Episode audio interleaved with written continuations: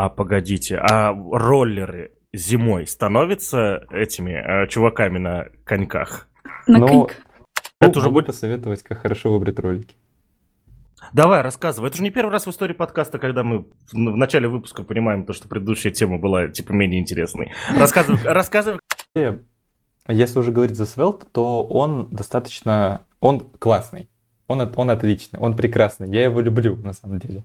Вот, но он решает специфичную задачу. Э, задачу там, на нем круто сделать какой-нибудь виджет на сайт, например, да, вот, вот Светл, ты очень классная. Ты вот, вот прям, вот у тебя все будет хорошо. Да, ты, ты прям здоровская, но я все равно пойду гулять с реактом из 10 Б, да? То есть вот так вот? Ну, Шли три фронтендера в бар. Сидят, разговаривают, разговаривают, разговаривают, разговаривают. А потом замолчали и такие, о, Мен.js обновился. Я эту шутку придумал 10 минут, всем смеяться. Ой, ну, весело с вами, ребят. Всем здравствуйте! С вами сегодня подкаст ITV, выпуск номер 108. Меня зовут Павел Калашников. И на дворе сегодня, черт возьми, какое сегодня число? 11 июня. 11 июня 2022 года. А, и сегодня с нами в виртуальной студии находится полный состав постоянных ведущих. А, это Наташа Мусина. Наташа, скажи привет. В каком городе ты находишься и как там погода? Всем здравствуйте, я в Батуми, здесь прекрасная солнечная погода, но, как я понимаю по прогнозу, скорее всего, ненадолго, потому что обещают на следующей неделе дождик, но, тем не менее, погодка шепчет, море ласковое, все клево. Ну, я по своему опыту жизни в Батуми скажу то, что если тут говорят, что будет дождь, это, скорее всего, неправда, потому что из 10 обещанных дождей были, дай бог, 2. Вот, а, но еще хочу узнать, как, э, какая температура моря в Перми, где находится Даша. Всем привет! В Перми море очень теплое. Я сегодня проснулась от грома. Это очень аутентично для Перми. Не скажу, что мне плохо, знаете, не скажу, что я вам завидую, там море, еще что-то. Нет, мне тут очень хорошо. Я заметил, я тоже встретил гром и молнию, когда был в Перми один раз, да, я заметил то, что а, вот а, в Перми, в Томске, да, и в Иркутске я тоже там, мне удалось встретить грозу, там гром, он гораздо громче и сильнее, чем в европейской части России. Вот это, я не знаю, возможно, это у меня какое-то странное э, мое мироощущение, хотя мы даже с, с Машей Калашниковой это замечали. Вот, э, когда мы, мы, мы были в Томске там, да, и встретили грозу в, на квартире в пятером, три меча, и мы с Машей, и мы с Машей, типа, офигели, мы думали, мы сейчас умрем, а там мечи такие сидят, вы что, вы что, нормально же, гроза просто, вы что? Вот. Мне так что... очень нравится звук грома, на самом деле, здесь, потому что вот он такой раскатистый, красивый. Мне кажется, это из-за того, что здесь мало многоэтажек, небоскребов. Низкий город. Вполне возможно. Но мы вот тут недавно, на прошлой неделе, кажется, как раз у нас не очень много развлечений на самом-то деле. Мы тут, конечно, хвастаемся всяким разным, вот. Но, тем не менее, э, мы залипали на грозу. Тут, тут тоже, когда были дожди, когда была молния и все вот эти вот дела, мы прям сидели, залипали. Вот такой вот у нас телевизор. Пинать палки можно еще, попробуйте. Да, ну да, некоторые развлечения надо здесь бросать, да, окончательно уже, да, и переходить к каким-то новым. И э, сегодня у нас интересный выпуск, да, сегодня, как вы заметите, очень интересный выпуск, будем обсуждать жизненно важные темы.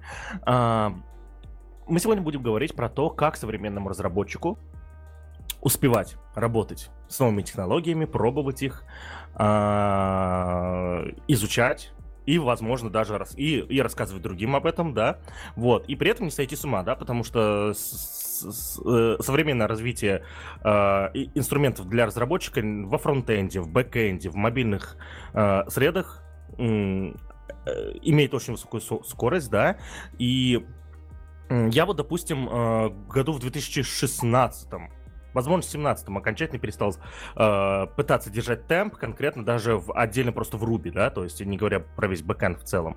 Вот, потому что понимал то, что ну просто у меня уже нет столько мотивации уже следить за этими обновлениями, накатывать эти обновления, смотреть новые инструменты и так далее. Так что сейчас я где-то примерно, дай бог, там раз в квартал что-то новое посмотрю, но это я просто уже старый.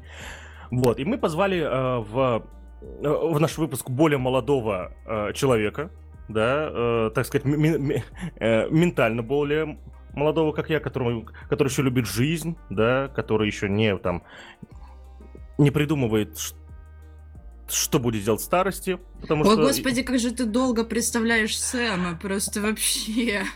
А если меня не будут перебивать, я буду делать это э, чуть побыстрее, да?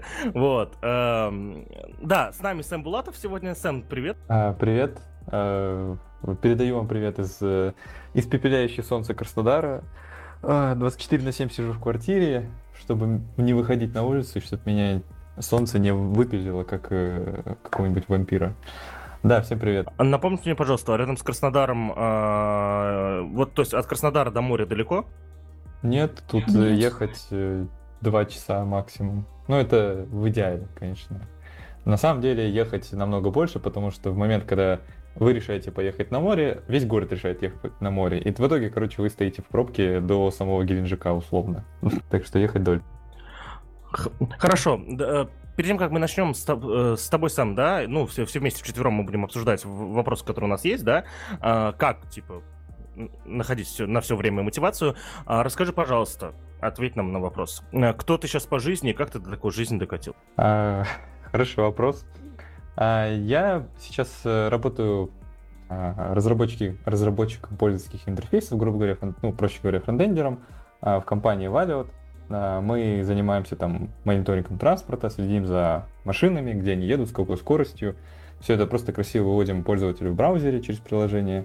Также в Краснодаре проходят э, замечательные конференции сообщества КРДДФ, вот, коим организатором я являюсь. Что еще? Еще, не знаю, ну хотя на роликах катаюсь по Краснодару, да и в целом а, а в целом Йо, особо не все. Да. И, а, ну, по, конферен... по конференции мы катались. На, на одной из конференций мы с э, Павлом ты познакомились, по-моему, на в этом в Ростове вот недавно, в прошлом году. Вот, как-то так. А как называется человек, который любит кататься на роликах? Ролист? Р- роллер? Да, роллер. А что, погоди-ка, вот объясните мне, вот я, я настоящий домосед, я типа на роликах не катаюсь, ничего. А, люди, которые катаются на роликах, они типа просто вот типа ты выходишь и катаешься по городу, или у тебя там какие-то квесты есть, там, ну, какие-то ты задачи. Чё? Там же всякие трюки ну, можно делать крутые. Да. Да, можно делать разные трюки. Там я там занимаюсь э, одним из направлений, типа, когда по городу катаешься очень быстро, там всякие финты делаешь. А, ну, конечно, у нас можно выехать просто покататься, можно там, с, э, у нас сообщество в Краснодаре есть э, роллеров, я там тоже организатор. Вот, мы проводим всякие там эти, э, встречаемся, катаемся по городу ночью, типа роллерская ночь, так сказать. Едем по городу, там 60 километров наматываем. Короче, ну, если, если что-то выбирать, то выбор есть. Типа покататься А дороги хорошие у вас? Позволяет асфальт ну, кататься ну, на в целом, роликах? В целом позволяет. То есть там вопрос даже больше не в этой, как его, не в качестве дорог, а в том, чтобы маршрут правильно подобрать, чтобы всем угодить. Это же как паркур, границы только в твоей голове. Почти, да. Ну, у нас вот трещины по всему городу, и тут как бы даже на самокате не проедешь нормально. Да у нас как бы тоже, мы все-таки все живем в одной стране, вот, так что у нас точно так же, но просто мы ездим, то есть за где-то ночь до самого ивента, собственно, мы, мы на машине, кто-то из нас, из организаторов, у кого она есть, весь маршрут проезжаем и смотрим, типа, ну, что по дороге. Иногда бывает, что а, дорожные службы начинают ремонт именно вот, вот когда они захотели, вот, и ты такой, типа, блин, надо менять маршрут. Вот такое тоже бывает. Так что мы проверяем перед тем, как начинать что-то. Прикольно. Ну, вот так вот. Да, Короче, у всех увлечения, а Пашка на лайфер. А, погодите, а роллеры зимой становятся этими э, чуваками на коньках? На ну, Ну смотри, тут получается зависит от э, того, насколько тебе нравится этим заниматься. А многие просто на, на зиму уходят типа в спячку. Я в целом катаюсь на коньках. А, ну, это почти то же самое, слегка отличается только.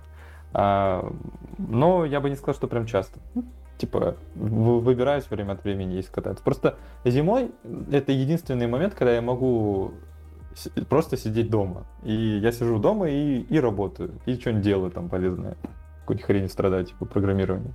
А когда лето там или еще весна, там катаюсь на роликах. Ну, я же еще такое.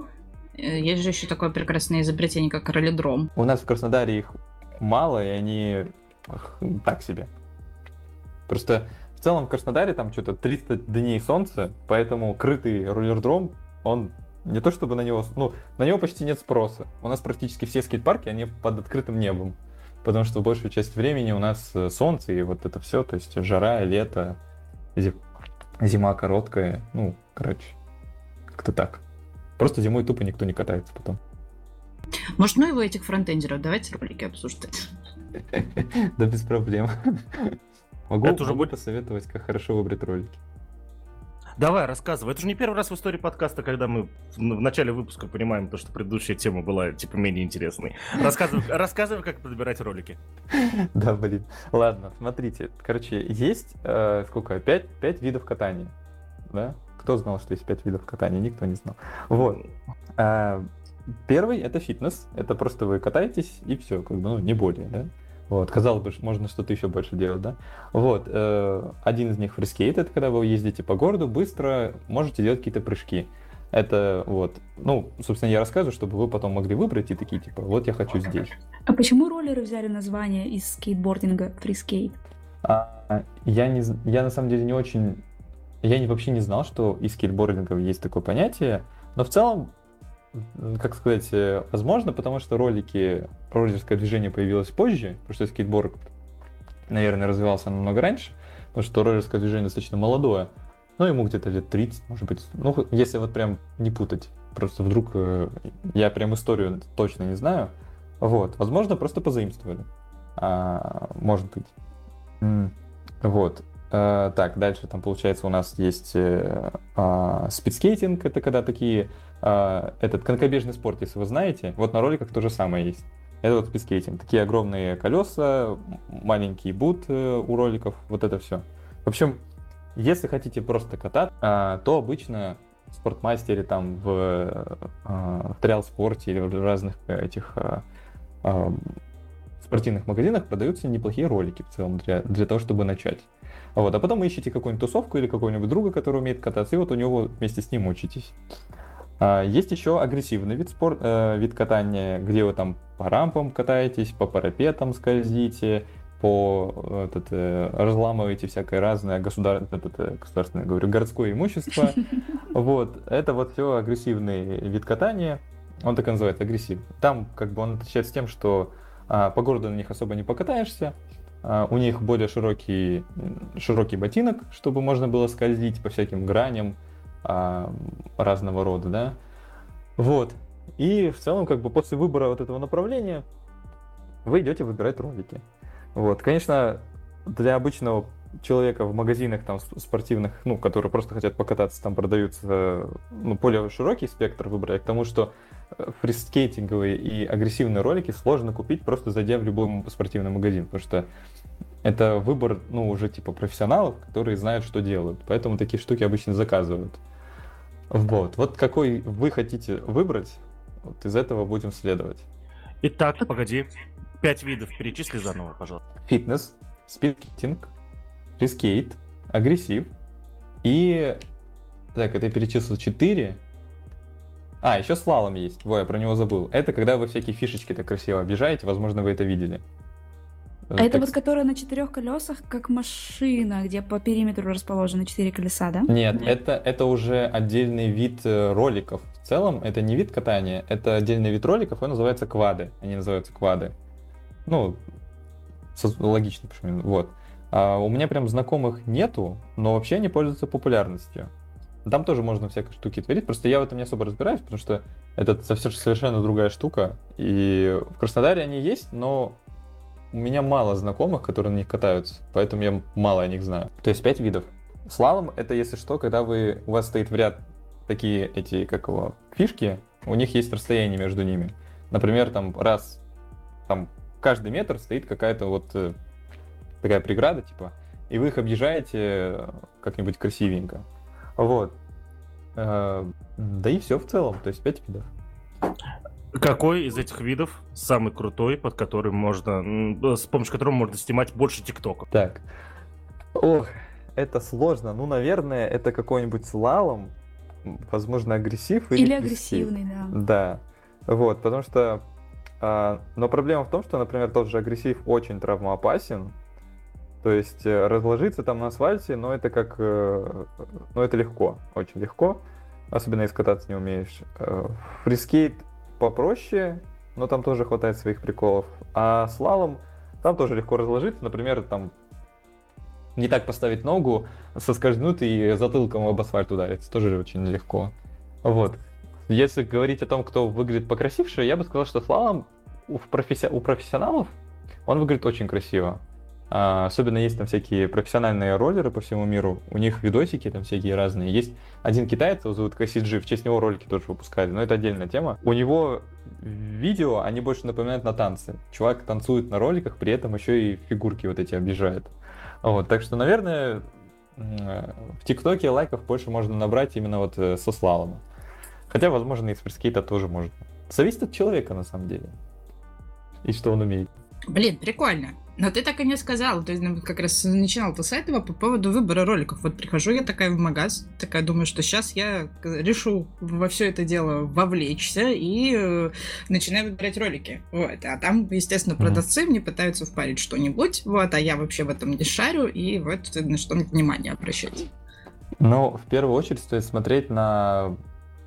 Зависит от того, что дальше, как бы, ну, для чего. То есть, э, если а, просто покататься там пару раз э, в сезон, то в целом можно взять э, какие-нибудь обычные а, фитнес-ролики. Они отличаются тем, что у них э, обычно тканевый ботинок, то есть он сделан из ткани.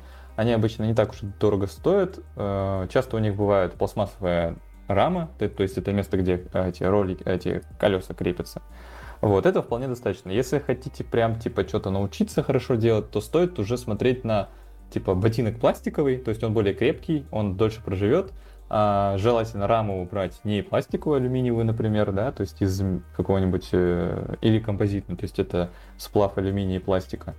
Вот, и в целом их как бы на них учиться, ломать, их не жалеть. Желательно много денег на это тоже не тратить, потому что все равно они, вы на них будете учиться, они, скорее всего, все потрутся, испортятся, и вы их просто перестанете использовать. А потом купите уже какие-нибудь профессиональные в определенном направлении. Вот как-то так. То есть в целом зависит от того, что- куда дальше пойдете. Если, если вы не знаете, то тогда можно просто взять э, как вот первый вариант, то есть тканевые и пластмассовые. Они дешевые, их не жалко, они там, вы на них научитесь делать базовые вещи, а потом купите себе покруче. Как-то так. Не, наж- не нужно покупать какие-нибудь крутые за 50 тысяч рублей э, какие-нибудь ролики, которые вам посоветовал менеджер. Потому что в итоге потом вы либо уйдете в другой вид, потому что чем они дороже стоят, тем, скорее всего, они более профессиональные и уходят в, определенный, в определенное направление. Вот. И вы потом просто ими пользоваться не будете. А тратить деньги лишний раз никто не... Надеюсь, ответил на вопрос. А я, да. Теперь осталось придумать, как нам на эту тему вывести на фронтенд. Не-не-не, погоди-ка, у меня есть еще очень важный вопрос. А, давай представим то, что какой-то большой, очень тяжелый мальчик решил пойти купить себе ролики. Я подозреваю то, Мальчик что... 30 лет? Мальчик 30 лет, да, решил купить себе ролики. Я подозреваю то, что его 120 килограмм не каждые ролики могут выдержать. Что ему делать? А, хороший вопрос, очень хороший вопрос. А, ну, смотри, во-первых, а, практически у каждых роликов есть спецификация, а, как у всего в, мире нормального. Вот. По-нормальному это называется документация. В общем, в общем, ты можешь посмотреть, они обычно пишут, сколько они максимум выдерживают килограмм. Вот. Понятное дело, что а, если рама пластиковая, то, вероятнее всего, они у тебя покнутся, потому что если ты будешь на них там условно прыгать, они просто офигеют от жизни и, и сломаются нафиг. Поэтому советую, наверное, брать в этом случае а, второй вариант, то есть когда они у тебя из пластика, ну, ботинок из пластика и э, рама алюминиевая, они дольше проживут, больше выдержат веса. А, ну, в целом, как бы, быть большим дорого, потому что такие а, ролики более крепкие и более живучие, они стоят дороже, чем, чем те, которые, собственно, сделаны из пластика. Ты так круто сказала, быть большим дорого. Ну, я никого не пытаюсь обидеть, просто так оно и есть, потому что а, чем а, прочнее ролики, тем логичнее они дороже в изготовлении. Вот. И там условно вот э, компания, на которой я катаюсь, Royal, она называется Royal Blade, она так с английского переводится, роликовые коньки. Вот, у них есть э, ролики, и там практически всегда пишут, типа, максимальный вес, то есть сколько они могут выдержать. Вот, и в целом можно найти достаточно цена-качество, то есть по, по цене и качеству ролики, и чтобы они выдерживали там до 150 килограмм. Я такие даже видел. А, вот. У меня есть Можно... вопрос, знаешь какой?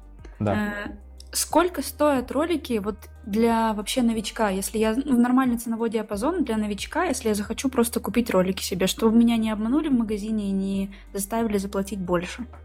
А, ну смотри, я вот недавно заходил, ну как недавно, пару месяцев, может, месяц назад, а, мы были, я был в магазине в этом, в Декатлоне, может быть, он у вас есть, или он только в Краснодаре. В общем, там продаются э, ролики по 6 тысяч, в целом хороший вариант для, начинаний, для начинающих, 6 тысяч рублей. 6-7 а, тысяч рублей не так уж и дорого на самом деле. И в целом где-то в таком ценовом сегменте можно найти.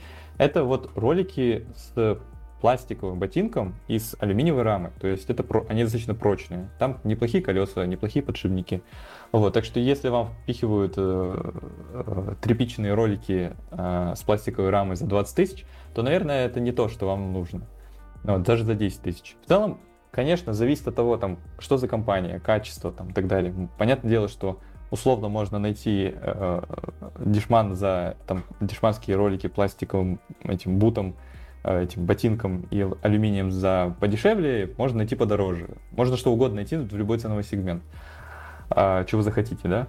Вот. Но в целом до 10 тысяч можно найти ролики. Я бы сказал, что можно извернуться и найти даже до 7-6 тысяч. Чтобы если поискать. Расскажу грустную историю. Эм, два раза в жизни прикасался к, к тому, чтобы на, научиться кататься на коньках и э, один раз, чтобы на роликах, да, вот, то есть у меня вот три подхода было к этой. Я, я понимаю, что вы сейчас будете бить камнями, а, но я все-таки вместе сведу эти виды деятельности. И вот у меня было три подхода, и все три раза заканчивались одинаково. Э, я в первый день, типа, ну, э, у меня что-то начинало получаться, я что-то там уже даже ездил, все.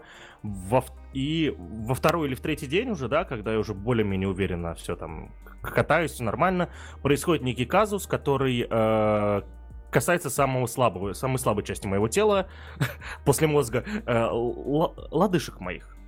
То есть происходит, э, вы знаете, такое страшное э, искривление э, моей ноги, да, после чего я типа снимаю ролики, там кричу, плачу, и следующие 3-4 дня еле-еле хожу. Все, все три раза заканчивались одинаково. Вот. Скажите, пожалуйста, это проблема во мне? Ну, то есть, это, э, это давайте так, мне, мне просто не суждено было это все, этим всем заняться, или я что-то не так делал? Ты ну. Ахиллес, ну... Паша. Ну, в целом нет, проблема не в тебе, а проблема в том, что в целом на роликах намного тяжелее научиться кататься, чем на условном велосипеде. Вот. Э, скейт, конечно, здесь не идет сравнение, потому что это еще более сложная хрень, по крайней мере для меня. Вот. И я сам, когда учи, учился кататься, например, на роликах, я в первые, наверное, месяц-два у меня было все тело в ушибах.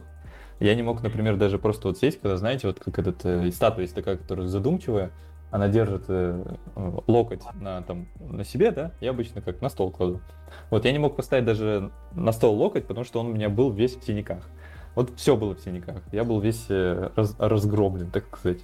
И это нормально. То есть, потому что в целом на роликах тяжелее держать равновесие, тяжелее как-то двигаться, просто потому что, а, ну, прикиньте, у вас как э, на ногах какая-то фигня, которую она, ну, ее не снять, в, пока вы едете условно, или пока вам надоест, вы бросили и сняли. Вот. В движении вы это сделать не можете. И вы, как, э, как корова на льду, не можете стоять, держать равновесие. Понятное дело, что вы можете упасть. Вот. Поэтому новичков обычно, когда они учатся кататься, учат правильно падать. То есть э, этому тоже можно научиться. То есть поначалу учатся правильно падать, а уже потом учатся что-то делать. Вот как-то так. Так что это нормально. Слушай, вопрос был не правильно падать. Э, правильно падать я умел, учитывая, что я там всю, всю жизнь ездил на великах, да, занимался волейболом, баскетболом. Падать я умею, да. Проблема в том была, что вот, то есть, блин, Вы понимали, что происходило с ногой, да? То есть это типа я... я, я... Не Я, может, о чем ты. Это моя личная проблема даже на том же велике, особенно когда торможение происходит. Лодыжка слабое место, и поэтому нога может э, уйти не туда. Вот. А у меня, знаешь, такая история была с роликами. Я не катаюсь на роликах. А вот вообще все, что касается удержания равновесия, это как мое слабое место. Вот. А, но при этом, допустим, один раз, когда я на них каталась, а, ролики были а, чьи- чьи-то из моих друзей, не помню уже чьи, но тем не менее я на них более-менее даже нормально поехала, потому что они, видимо, какие-то правильные были. А вот если... А потом я поехала на раллидром и взяла общественные, так скажем, ролики, и на них мне было вообще невозможно кататься. То есть я на них даже не могла равновесие удержать. То есть я думаю, что здесь как раз вопрос подбора оборудования. Я понял, о чем ты говоришь. Я спутал лодыжку с другим, с, с коленом, короче. Ну, это у меня такое бывает. В общем, скорее всего, я предполагаю, что твои... Ну, обычно почему это происходит? Потому что твоя, твои ролики не держат ногу хорошо. Вот. Возможно, это просто были такие некачественные ролики, которые при высоком давлении, они гнутся. Это плохо. Такие ролики лучше не надевать, потому что у тебя нога не закреплена, и, следовательно, она у тебя может там... Ну, с ней может всякое произойти. Это как на сноуборде, вот у тебя же есть этот, этот вот ботинок, он должен очень хорошо держать твою ногу, чтобы она не извернулась. Вот в роликах абсолютно то же самое. Да и на самом деле вы не одни такие, это слабое место в целом у всех людей, не зря есть ахиллесова пята, которая можно тыкнуть туда, и человек сломается. Так что у людей, которые занимаются экстремальными видами спорта, типа вот скейтов, роликов, сноубордингов, они очень часто попадают в больницу именно вот с растяжениями, вывихами, переломами именно этого места. Э, Просто правильно сам сказал, нужно его хорошо фиксировать шнурками там, э, пластиковыми пластинами, ботинками, чем угодно. Ну, все верно, да. Просто покупаете более э, жесткий ботинок, и тогда, скорее всего, все будет хорошо. Как- В общем, да, в общем, э, за- за- за- заканчивая тему лодыжек, после, последний мой приход к конькам, да, я, соответственно, это пришел в Ледовый дворец, да, там арендовал коньки, все, катал, ну, за первый день вспомнил как раз-таки, как у меня это получалось несколько лет назад, а вот на второй день э, я, я настолько сильно подвернул левую лодыжку, что после этого я не могу ходить в низкой обуви просто. То есть мне, ну, вернее, я могу в ней ходить, но через там 10 минут ходьбы буквально у меня начинается э, дискомфорт, боли и так далее. Вот, поэтому у меня все кроссовки высокие, да, последние лет 6 уже, да, то есть получается. Вот, э, потому что, ну и вот, и, и я их когда надеваю, всегда затягиваю очень сильно, потому что в противном случае у меня начнет болеть как минимум левая лодыжка. Вот, так что, к, к- к сожалению, коньки меня сломали раньше, чем я научился на них что-то делать. Вот. А, ладно, а теперь давайте перейдем к наста- по-настоящему важным вещам, к фронтенду, да? А то, а то мы с вами что-то тут обсуждаем, обсуждаем, что-то непонятное. Вот. а, Итак, скажи, пожалуйста, уважаемый Сэм, сколько времени у тебя уходит на изучение чего-то нового, в попытке, на попытку догнать бегущий вперед прогресс? Ну, в целом, как бы я не сказал бы, что в последнее время прям, ну, или часто сижу, изучаю что-то новое. Если попадается, я там сижу, разбираюсь. Вот из недавнего, например, э, у нас проходила конференция, э, и там э, один из спикеров рассказывал про Tailwind. Вот. Возможно, ты про него слышал. Я про него тоже очень много слышал, но вот именно после его доклада я решил, что было бы неплохо попробовать. Вот. И теперь все мои проекты на Tailwind. А, Напомни, пожалуйста, что это такое. это, utility first подход CSS. А, Это когда ты пишешь, э, когда у тебя нету, а, когда ты не пишешь название класса, да, условно, у тебя под каждый, а, под каждое свойство CSS есть отдельный класс. То есть одно свойство, один класс. И ты потом просто в HTML накидываешь эти классы на какой-то элемент, там, например, что он, он должен быть серого цвета, там, у него фон должен быть серого цвета, у него текст должен быть красный, например, да, условно, должна быть обводка. И вот это все ты пишешь классами в HTML. То есть по факту все, что тебе, тебе у тебя перестает появляться там условно отдельный э, файл CSS, ну, как такового его может не быть, а, и ты перестаешь давать имена класса. Вот и все. То есть все, что ты делаешь, это просто накидываешь. Это как ты пишешь стайл равно, и там пишешь э, стили CSS для определенного элемента в, в разметке. Вот это то же самое, только в HTML. Вот. И выглядит просто это страшненько, когда ты у тебя огромный HTML становится толстым, и все вот это разрастается, но в целом это удобно, потому что ты как минимум не даешь а, название. Вот, а это прям реально облегчает жизнь. Ты просто решаешь какую-то свою задачу там по стилю, ну все. Как, как говорится, а, этот, э, а, в программировании есть две проблемы. Название переменной и валидация кэша. Вот как раз одну проблему это решает, это очень удобно.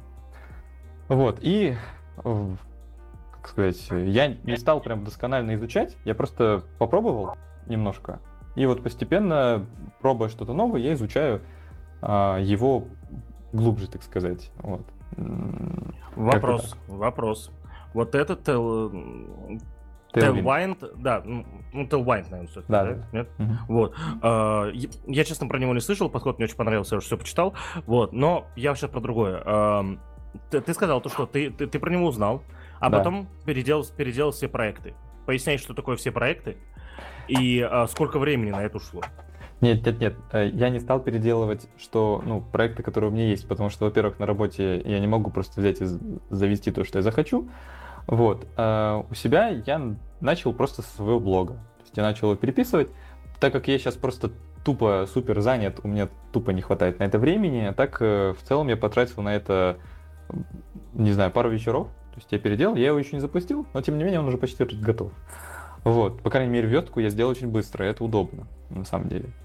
И я не стал переделать то, что у меня уже есть. Потому что зачем? Оно уже вроде работает, и, и, и фиг с ним. Вот. Но когда-то в будущем, там, по крайней мере, проект этого документации перевода RxJS, я, скорее всего, возможно, сделаю это уже на Tailwind. Вот. А, что просто попробовать как-то... И тогда я уже, наверное, точно засеку время, сколько мне понадобилось, и поделюсь. Вот, как-то так.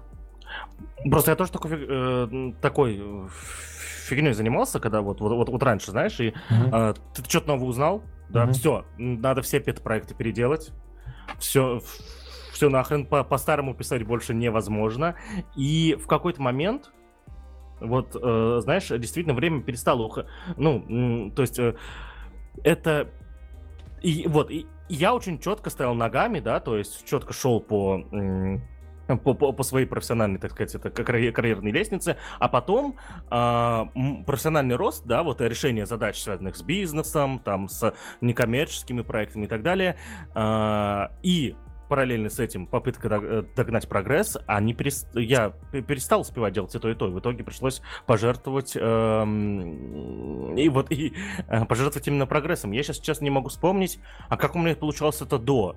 То есть, ну типа, блин, Откуда взять пару вечеров? Смотри, ты вот узнал про Tailwind. И, э, ладно, может, Tailwind, хорошо.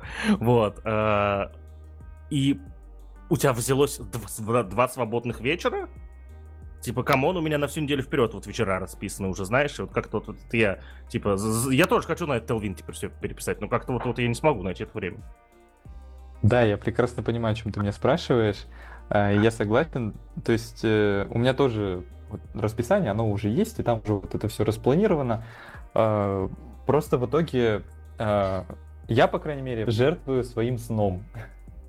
Но потом я понимаю, что э, это плохо, и я стараюсь так не делать. И условно я там выделяю в день, там, вечером, когда я прихожу, один-два часа, когда у меня есть свободного времени, я сижу, что-нибудь там читаю или изучаю что-то новое. Вот. Если остается время, я пробую. Если нет, то я вот все, нельзя и, и, и занимаюсь делами, потому что все-таки они никуда-то никуда, никуда не деваются. А, а так, ну, у меня не такое жесткое расписание, как у тебя, скорее всего. Поэтому, когда я узнаю, я смотрю в свое расписание, смотрю, что, ага, завтра у меня ничего нет, я могу посидеть, позаниматься своими делами. Вот как-то так. Ну, ну погоди, еще же есть пет-проекты, вот ты видишь, у тебя блок не закончен. И то есть, вот я сейчас докопаюсь. Я сейчас докопаюсь, прости. Ты такой, ты, ты пишешь свой блог, да, он тебе, он тебе еще не выпущен в продакшн, да, то есть и все такое. И вместо того, чтобы сделать что-то, что приблизит его к выпуску в продакшн, ты инвестируешь время в том, чтобы э, переписать что-то еще уже в нем на Tailwind.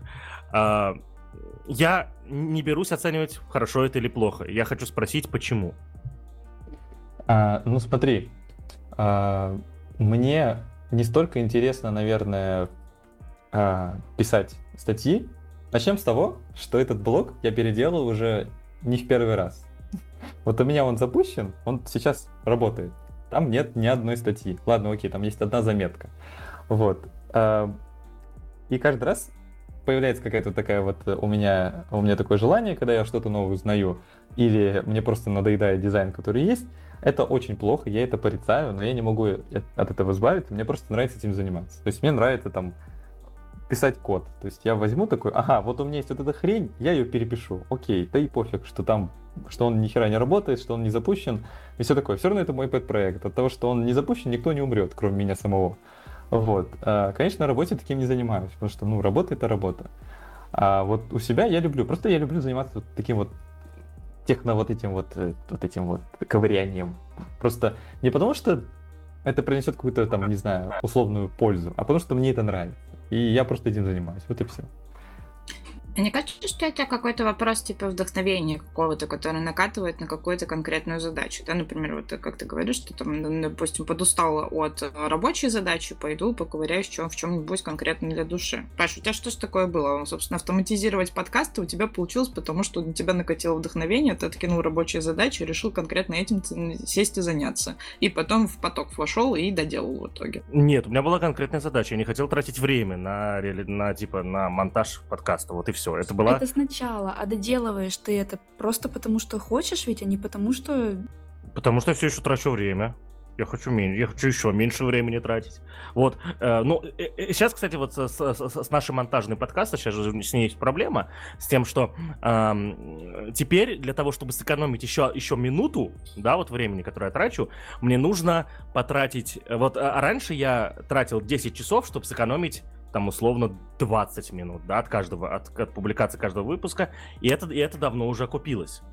Сейчас я буду тратить 10 часов, чтобы сэкономить минуту от публикации каждого выпуска, да, от времени публикации каждого выпуска. И вот тут стоит вопрос, а надо ли заниматься этим инвестированием или нет, да, соответственно, вот э, я, постоянно принимаю решения и думаю по этому поводу. Ну вот давай мы с тобой подумаем, выпустим количество эпизодов, которые будут превышать 20 часов твоего рабочего времени, вот на сэкономленных минутах. Я не понял вопроса. Ясно. Хорошо. Сколько нужно записать подкастов, в которые, сколько нужно записать подкастов, которые сэкономят конкретно, которые в сумме будут составлять вот количество минут, которые будут равны 20 часам? Ну, это посчитать надо. Ну, посчитай. посчитай. Ну, нет, не, не, не в прямом эфире же. Другой, знаешь, какой вопрос? А, окей, по поводу там целенаправленного отслеживания, а куда смотреть, чтобы быть в тренде?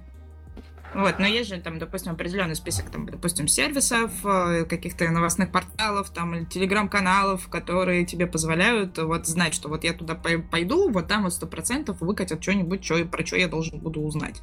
Вот, или это просто такой э, серфинг по всему. Ну, на самом деле, времени ходить на все э, сайты, где там условно бывают всякие новости, типа смейшинг магазина, э, или, например, DevTool, там, или Хабра, да, вручную очень долго. Поэтому там чаще всего это просто Telegram. То есть, так как я большую часть времени провожу в Телеграме, э, там просто у меня есть одна э, папочка, называется Dev, и там есть все каналы, все, что связано с разработкой, а, и там просто множество всяких разных а, каналов, которые постят э, там новости о том, что вот там такая-то статья вышла про то-то, чуваки там рассказывают это. Есть отдельный канал, где просто тупо ссылки из гитхаба кидают, мол, смотрите, вот тут есть такая репа, она решает такую-то проблему, это прикольно. Я такой, о, окей, пойду посмотрю, что это. Вот. И я просто время от времени так ну как время от времени, я сижу и буквально вот, если у меня есть время, я залезу в Телеграм, я залезаю в Телеграм и я чекаю вот эту вкладку постоянно. Я просто люблю э, смотреть на всякие, особенно репозитории, изучать код чужой, это вообще весело. Вот. Э, поэтому, собственно, в Телеграме большую часть узнаю новостей. Э, там подписан на каналы Хабра отдельного, э, людей, которые просто находят сами статьи, постят там и делятся каким-нибудь мнением. А веб-стандарты, собственно, классика, я думаю, все, все подписаны на веб-стандарты, и все, и все новости оттуда узнают. Вот, что-то новое, по крайней мере, оттуда. А, ну и на GitHub я захожу время от времени, у меня есть подписка на практически все э, на всякие разные репозитории, типа на их релизы. Они выпускают релиз, я захожу в GitHub, и мне он говорит, что, мол, смотри, там релиз выпустили, они вот сделали вот это, вот это все, и ты такой идешь, смотришь changelog, что они там сделали, может, что-то новое там и так далее. Ну, примерно так же со Svelte у меня было, когда я с ним познакомился. Типа, этот фреймворк, а, я узнал где-то из, по-моему, с Телеграма, что, смотрите, появился Svelte, где-то через год-два, когда он окреп, я решил его попробовать. Вот, я просто прочел тупо всю документацию, которая там есть, сам попробовал что-то сделать, и просто сравнил с тем, чем я пользуюсь сейчас, и, и все, как бы для себя решил, что классно, прикольно, но пользоваться этим не буду. Так, а почему? Слушай, Потому мне что... кажется, все как раз-таки, кто юзы, кто пробовал Svelte, потом приходят к этому выводу. Действительно, давай-ка посмотрим, попомнишь ты статистику аргументов или нет? Ну, на самом деле, если уже говорить за Svelte, то он достаточно... Он классный. Он, он отличный, он прекрасный. Я его люблю, на самом деле. Вот, но он решает специфичную задачу. Э, задачу там, на нем круто сделать какой-нибудь виджет на сайт, например, да, вот, вот есть компания у вас, и вы делаете там условно ВВК, например, и вот сделать виджет сообщества, который встраивается на сайт, с помощью Svelte было бы очень круто, потому что он очень мало весит, э, он быстро загружается, там, ну, просто он решает классную задачу. Вот эту вот, вот, вот эту вот задачу, то, чтобы ты писал удобно код для тебя, да, но при этом оно а, мало весело. Это вот очень такая важная штука. Вот. Делать на нем какие-то огромные приложения, там, интерпрайзные, на 100 тысяч строк кода и так, там, на, на сотни тысяч строк кода, мне кажется, было бы очень трудно, а, но, возможно, я просто узкомыслю. Мыс, мыслю. А еще меня а, отталкивает а, то, что он плохо коннектится с TypeScript, который я люблю, и поэтому описать на JavaScript на чистом мне очень больно, поэтому я просто на него посмотрел, разобрался такой, да, классно, полазил по фреймворку, по внутренностям, по исходному коду, который, кстати, написан на TypeScript весь. Вот. И, и порадовался, и такой, и положил на стопочку, типа, когда-нибудь, возможно, я до него доберусь. Хотя, на самом деле, кстати, я пытался, у нас есть приложение в, в компании, а, которое выполняет одну маленькую задачу. Она очень маленькая, и оно должно мало весить и быстро грузиться. Но так как у нас основной стек на ангуляре, мы его решили на ангуляре тоже сделать, чтобы, ну, потому что нужно было его сделать быстренько и все такое.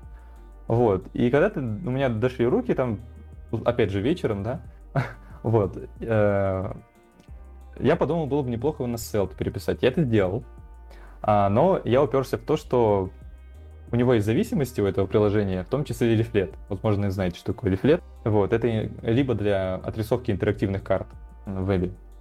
А, и, в общем, она не трешейкается. Грубо говоря, то есть она вот как есть, кусок JavaScript, который весит 70 килобайт.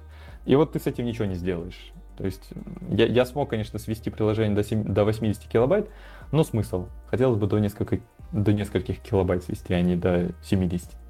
Вот, так что мы это как... Я не стал это выпускать, так осталось чисто для себя попробовать. Короче, с, э, короче, Светл это такая одноклассница, которую ты во френд-зону отправляешь, говоришь, что, то, что Э, Светл, ты очень классная, ты вот, вот прям, вот у тебя все будет хорошо, да, ты, ты прям здоровская, но я все равно пойду гулять с реактом из 10 Б, да, то есть вот так вот? Ну, близко к этому, а, в том плане, что а, ты идешь дальше гулять с э, одноклассницей реактом из 10 Б, но ты посматриваешь на Svelte, там заходишь на ее страничку, э, узнаешь, что у них нового, а, скучаешь по ней, но все равно не можешь с ней быть. Как-то так. Это Ужасно очень... грустная история. Можно Дисней снимет мультик на эту тему? А, надо а. было приходить 10 лет назад. Сейчас будет неинтересно. А вот потом вырастешь и будешь всю жизнь вспоминать. Да.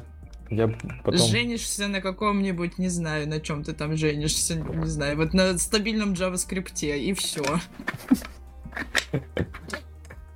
Ну, на самом деле, такие фреймворки, они больше существуют не, не то, чтобы они а, существуют для того, чтобы на них все переехали и начали им пользоваться. Часто они появляются, потому что могут э, показать другим фреймворкам какие-то другие э, взгляды на одно и то же. Вот, я почему люблю, то есть часто JavaScript ругает за то, что, о, типа, слышал звук? Там, да, это вот новая JS-библиотека появилась. Вот, то есть его ругают за то, что постоянно что-то, короче, фронтендеры там где делают, переписывают, все такое. Джависты нам говорят, типа, ой, вот мы, короче, 30 лет назад написали эту штуку, и вот пользуемся ею, а вы вот каждый год переписываете свой фреймворк, этот э, проект на новый фреймворк. Зачем вы это делаете? Вот. Э, сейчас уже, конечно, этим никто не занимается, никто не переписывает целые проекты на новые фреймворки, очень за редким исключением, но они появляются ради как минимум для того, чтобы показать тому, что уже есть, что смотрите, ребят, на это можно посмотреть другим способом, или э, это можно сделать иначе. И они, как сказать, это как а, в какой-то момент, насколько я помню, нода и IO разделились. IO.js, а вот, потому что нода долго двигалась, там что-то они не выпускали релизы, что-то не улучшалось. И чуваки отделились и такие, типа, не знаю, мы вот сами будем тусоваться, вот.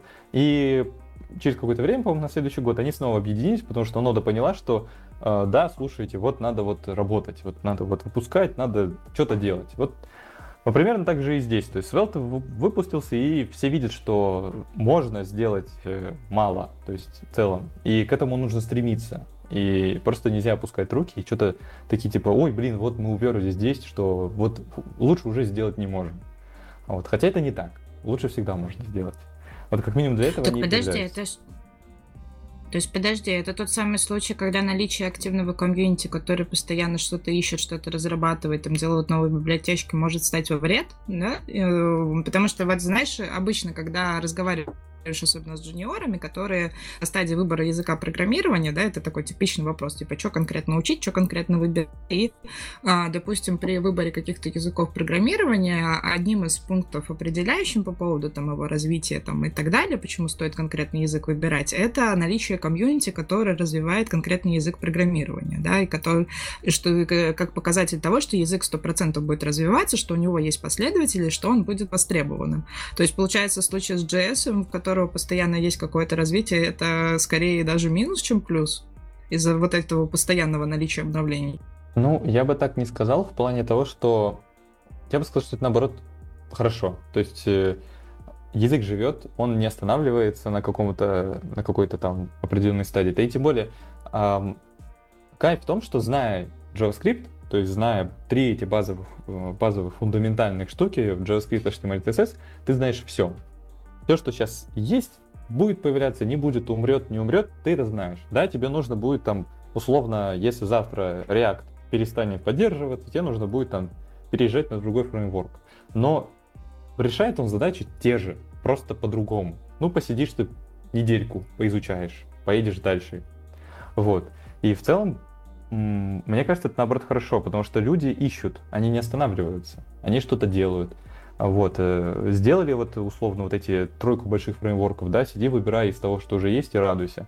Нет, люди все равно сидят, э, пытаются найти какой-то другой способ, пытаться это оптимизировать, а, решить по-другому, а, и, то есть, э, и не останавливаются. Вот мне это нравится. То есть они не сидят на попе ровно, я бы сказал. Пришли три фронтендера в бар. Сидят, разговаривают, разговаривают, разговаривают, разговаривают. А потом замолчали, и такие, о, Мен.js обновился. Я эту шутку придумал 10 минут, всем смеяться. Ты по-казахски говорить умеешь? Чё-чё-чё? Я говорю, ты по-казахски говорить умеешь? Нет. А что, это был по-казахски? Ну, мен, джесс, просто есть в казахском, узбекском мен, типа я. Я поэтому, у меня, я просто жил в этих странах, и у меня триггер просто, ну, не суть. Нет, нет, нет, я не умею говорить на казахском. Это вместо смеха над твоей шуткой. Короче, ничего не тебе получилось. Ну, блин, блин, ну все, все, сами видите дальше свой подкаст. Ой, ну, весело с вами, ребят. Ой. А, так, хорошо, давай, смотри. Эм, у меня есть еще тогда вот Наверное, я, я хочу сперва рассказать историю, да, вот, а, а, а потом вот перейду к вопросу. Понял, то, что без истории, наверное, это, этот вопрос не подойдет. И, и, я эту историю уже рассказывал в подкасте, ну, наверное, года полтора назад. Сейчас повторю. История про грустного джависта. Вот. Как-то я работал в одной крупной компании, сидел в одном офисе с одним джавистом, да, то есть, который там 10 лет тогда программировал на Java, да, то есть, я, у меня тогда было 5 лет опыта, у него 10, то есть, типа, умудренный опытом муж. Вот, и э, его, его, давайте, допустим, его звали Олег, да, соответственно, и он, э, ну, я, я думал, то, что если что, он меня научит чему-нибудь, да, вот, э, и, но каждый раз, когда я приходил в понедельник, да, у нас был, э, в, у нас была в офисе доска, я приходил в понедельник, соответственно, и на этой доске что-то рисовал, рассказывал, что я там вот изучил за выходные. Вот. И каждый раз Олег, соответственно, смотрел на это и такой немножечко, да, чуть-чуть даже пренебрежительно говорил о том, то, что вот, э, да ладно, а я вообще, типа, компьютер дома не включаю. Вот. Эм, в чем разница? Почему нам вот нравится, ну, мне нравилось раньше, да, ну, ну слушай, мне до сих пор это нравится, на самом деле, я вот, я вот и просветал, и это, э, ну, вот, знаю, до сих пор его не трогал, да, и, и когда выходит новая версия Rails, мне все хочется обновить на свете, как минимум, из Pet Project, у меня просто не хватает времени нужно это, и я, это одна из грусти моих профессиональных, да, вот, и почему мы Почему, по твоему мнению, да и по вашему мнению тоже, девчонки, может, вы знаете ответ, почему нам нравится ковыряться в этом во всем вечерами, выходными, в самолетах, в поездах, а вот таким, как Олег, не нравится? Это, я бы сказал, что сложный вопрос, в плане, что, возможно, человека все устраивает, и он просто делает свою работу, и все. Если он делает ее хорошо, то я не вижу в этом ничего плохого. Вот. Хотя душевно немножко я, наверное, порицаю. Ну, чуть-чуть, вот буквально. Потому что вот мне, я пришел, по крайней мере, в сферу, потому что это интересно. Вот. Уже потом я узнал, что оказывается, можно делать то, что тебе нравится, тебе за это еще будут платить деньги. Вот. И первоначально я делал сначала то, что мне нравится. И э, мне нравится в этом копаться. То есть это часть моей жизни. Я бы сказал, что если бы этого не было, меня бы уже нельзя было назвать Сэмом. Вот, поэтому э, я этим занимаюсь, и я, мне просто тупо в кайф приходить домой, тратить личное время на это, э, изучать что-то новое, потому что, ну, потому что, не знаю, вам нравится вкус, вкусно есть. Вы приходите домой и вкусно едите.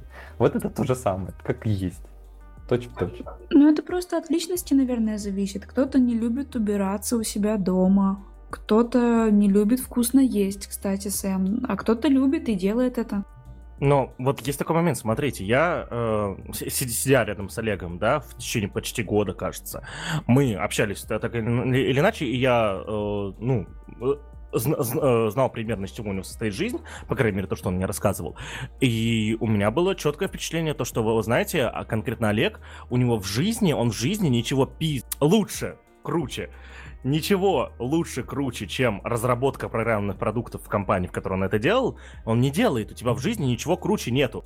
То есть, типа, почему дальше это, типа, ну, не прокачивать? Ну, Подожди, ну, может быть, он так не думает. Мы сейчас с тобой говорим про индивидуальные особенности конкретного человека, да, и то, что ты сейчас расписываешь, это вот есть конкретный Олег, у которого есть вот такие вот черты характера. У него отсутствует амбициозность, ему нафиг не нужны какие-то темлидовские плюшки, да, которые там э, состоят из э, амбиций самоутверждения, возможности доносить какую-то мысль, нести просветительскую функцию и так далее. Да, у него там, допустим, нарушены амбиции, амбиции по горизонтальному росту, по вертикальному росту, росту и так далее. Такие люди есть.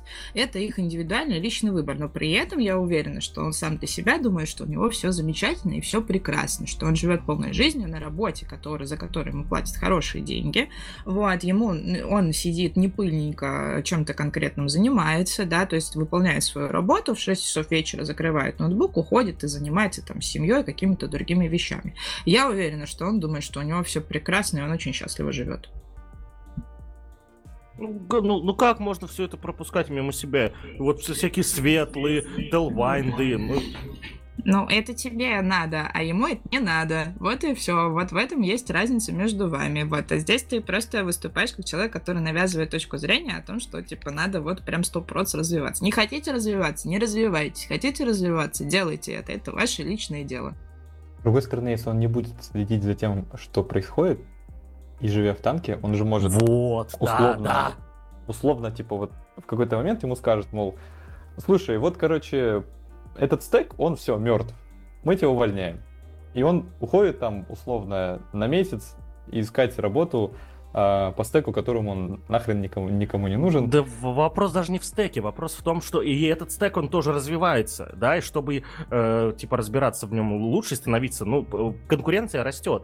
И, таки, и э, вот этот Олег, он старше меня лет на 10 примерно, да, то есть, вот, э, и, он, и такие, как я, такие, как Сэм, ну, типа, нас же будет больше, да, конкуренция растет, мы просто его с работы выгоним. Ну, не мы конкретно Сэмом, мы, нам от него ничего не нужно, но придут каким-то другим, вот, типа, молодые, то, то есть и, и, и этот Олег еще должен понимать то, что он не всегда, он будет стареть, да, он сможет меньше работать, да, и э, нужно накопить какой-то багаж, чтобы вот пока ты еще активный более-менее, да, ментально-физически, чтобы к моменту, когда ты перестанешь быть активным ментально-физически, ты уже э, мог как бы, да, ну, не, не рвать очко себе хотя бы, да, вот, то есть, э, а так его выгонят просто те с работы, кто моложе, активнее, быстрее. Но сейчас же не выгоняют. Вот я сейчас тоже про это хотела сказать, что хорошо. Он же там все, ну он же работает, то есть он кому-то нужен со своими качествами личности, какими он обладает. Когда человек очень долгое время находится в определенной стабильности, эта стабильность для него становится нормой. И а, кажется, что вот так вот все хорошо будет постоянно и всегда. У него нет конкуренции на данном этапе, то есть он сейчас думает, что находится на верхушке своей пирамиды масла, да, то есть у него нет потребностей, да, ниж, ни, нижняя часть потребностей у него закрыта, то есть он чувствует себя в безопасности, у него есть что кушать, у него есть семья, а, свои какие-то духовные вещи, которые там он а, может исполнять, я думаю, что он тоже восполняет просто непривычным нам способом, да, как таким вот просто проактивным. Ребятам я сейчас не кастую нас как-то отдельно, да, а просто вот у человека совершенно другие ценности совершенно другие потребности. Если он для себя все эти потребности выполняет, то у него нет необходимости делать какие-то усилия, рвать попу там и, и так далее. Вот. Как только начнется такая конкуренция, как только ему дадут пинка под зад и скажут, что все, ты больше не нужен, тогда он начнет действовать. И здесь у него два пути э, дальнейшего либо он понимает, что ему необходимо развиваться в дальнейшем в программировании и там а, наполнять свои, свои знания по технологиям и так далее, и вот тогда у него вот эта вот проактивность вынужденная появится. Либо он примет пораженческую сторону и скажет, что все, теперь я в программировании больше ничего делать не, не могу и устроиться продавцом, например, куда-нибудь. Такое тоже может быть.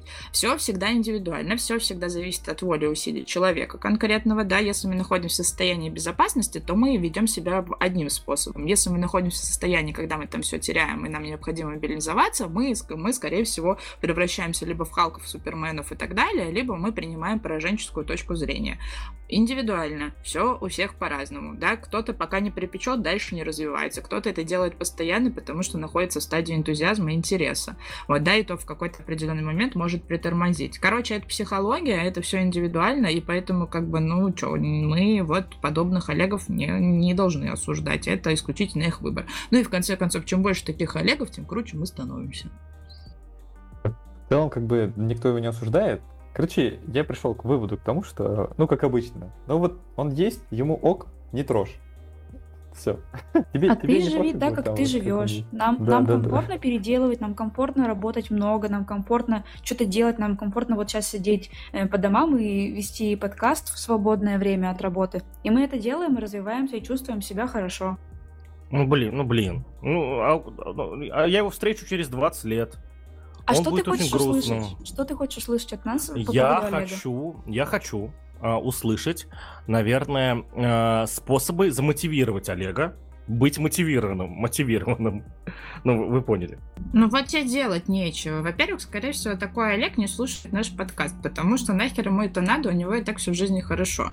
Вот. И поэтому то, что мы сейчас говорим, он, скорее всего, не услышит. Вот. А второе, тебе что? Что пристал к людям? Какие-то страшные звуки сейчас были у Наташи из микрофона. И, и, и, извините нас, уважаемые слушатели. Э, это Батуми, тут, тут всегда громко. Вот. Ну, блин, ну, ну, ну, ну надо же души спасать людей.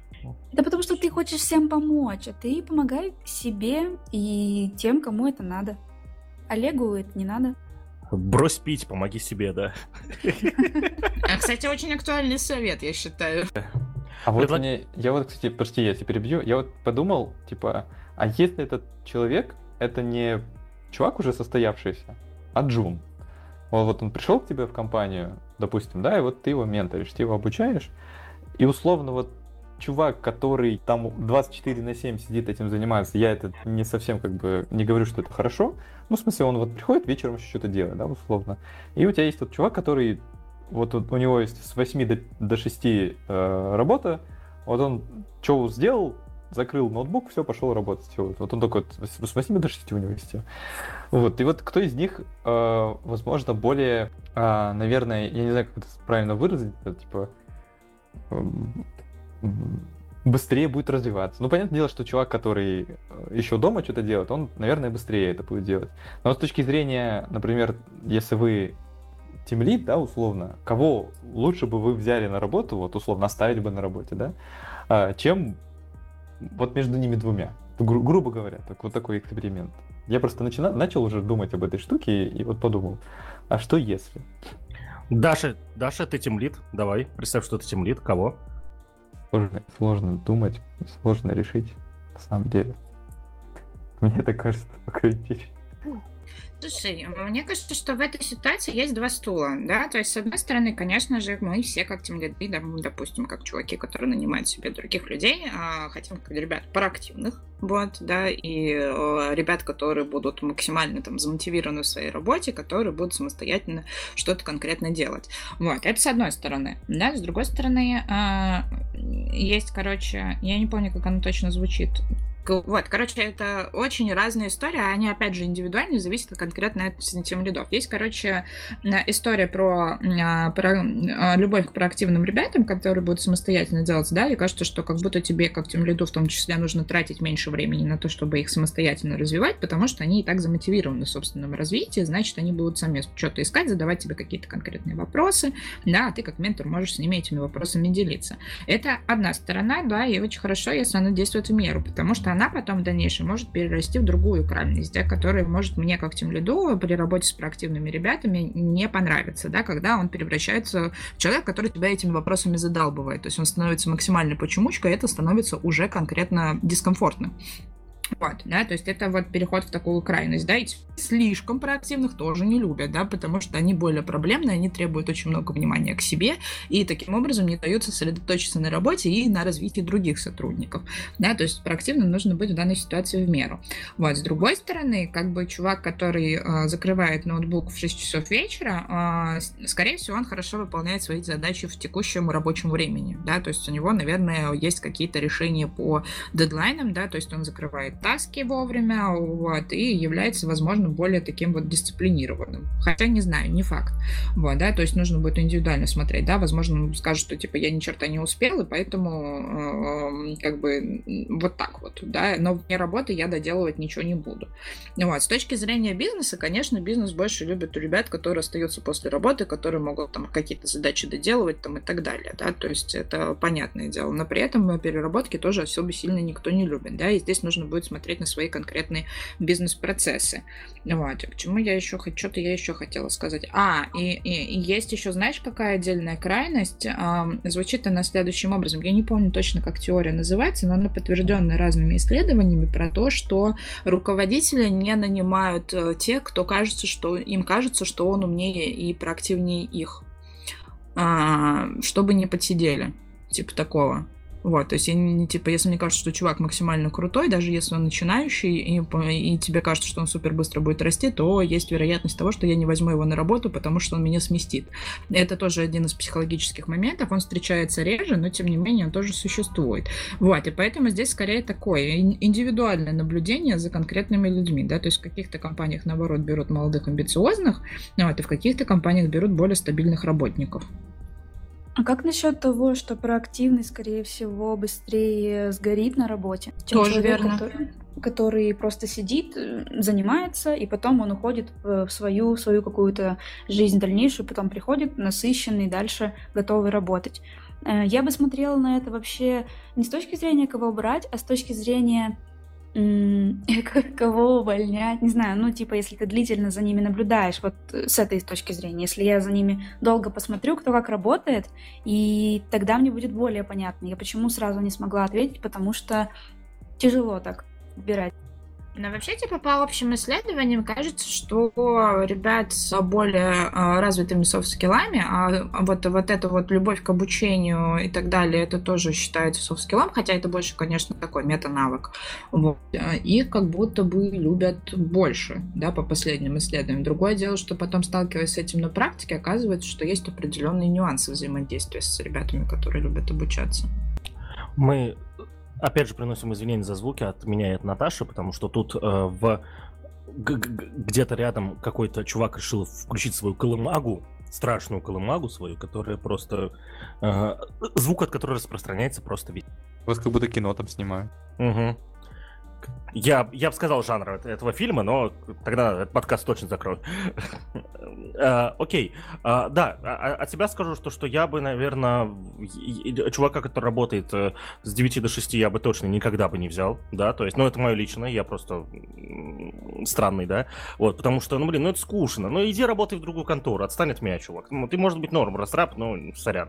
Мне нужно, чтобы было весело, да, то есть, вот. Uh, и здесь надо понимать, ну, и в любом случае, знаете, во всем нужно находить золотую середину да, то есть э, нельзя об этом забывать. Можно, конечно, постоянно изучать новое, да, быть крутым, а, типа, там, э, писать статьи, да, то есть инвестировать в это, в, это, в это кучу времени, но при этом еще нужно быть еще и продуктивным сотрудником, да, который, ну, если вам это нужно, если, конечно, вы, работаете уже где-то, если вы нигде не работаете, вам кайф, то, типа, окей. Но если вы действительно уже э, взяли на себя какие-то обязательства, да, то самое главное, это иметь золотую середину, соответственно. А, ты много, развиваешь, э, ты много развиваешься, гоняешь по конфам, там, типа, пишешь статьи, пишешь подкасты, вот это все, но параллельно с этим, будь добр, приноси пользу э, тому или иному э, бизнесу, да, под бизнесом я, наверное, здесь хочу сказать не, не а, русское слово, а англи- английское слово, в смысле бизнес как дело, вот, потому что не все мы с вами работаем именно на бизнесе, кто-то из нас работает с некоммерческими организациями. Вот. Э, короче, золотая середина решает. Согласен. Я предлагаю на этой ноте, если ни у кого больше нет вопросов хороших, потому что у нас получилась хорошая беседа, я думаю, мы с Сэмой еще сто подов позовем. Вот, э, вот именно на такое что-нибудь конкретное. Хотя, хотя, мне, хотя мне очень захотелось позвать Сэма именно на э, выпуск про фронтенд, знаете, чтобы вот прям про светл, короче, побазарить, и кого-нибудь еще позвать там, знаете, вот. Э, эм, вот. Э, и я думаю, что у в, в конце нужно рассказать новости. Первая новость. У меня вышел курс по Виму на платформе Skillbox. Вот. А курс бесплатный. Пожалуйста, ссылка на него будет в описании. Пожалуйста, переходите, смотрите. И, насколько я знаю, у Сэма тоже что-то там вышло. Ну, оно еще выходит. В плане, что э, я, этот, э, Лена, э, Райан и Слером запустили курс по э, фронтенду, для начинающих, JavaScript, там, изучаем вот это все. И, в общем, все это есть на Слерме, и в целом э, получается неплохо, я бы сказал. С Лены, кстати, недавно вышел выпуск «Мы обречены», так что одни селебры, селебы, просто одни селебы вокруг, да. Вот. Эм... Девчонки, у вас есть еще какие-нибудь это? Девчонки, мальчишки, есть какие-нибудь еще эти вопросики к, нашей теме? Может, еще мы пообсудим этого Олега, или все, уже хватит ему косточки перемывать? Как же тебя беспокоит Олег? Иди своей жизнью займись. Хватит коллегам приставать. А, ладно, тогда э, Сэм? А, Олега жал. Жаль, конечно, этого добряка. Ну, докопались до Олега несчастного.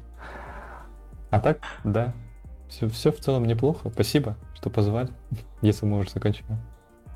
Да, мне все-таки надо идти заниматься своей жизнью, как посоветовала Наташа Мусина, а чтобы это делать, нужно закончить эту запись. Спасибо, что дослушали до этого места. Получился странный, неструктурированный выпуск. Я такие, я такие очень люблю, потому что когда ты собираешься такой там по вопросам идешь, да, тоже классно, вы тоже там что-то придумываете, но черт возьми, давайте делать хаос.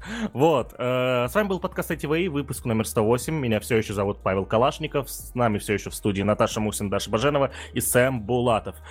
Мы очень надеемся, что вы находитесь в безопасности. Э, и всем мира. Пока.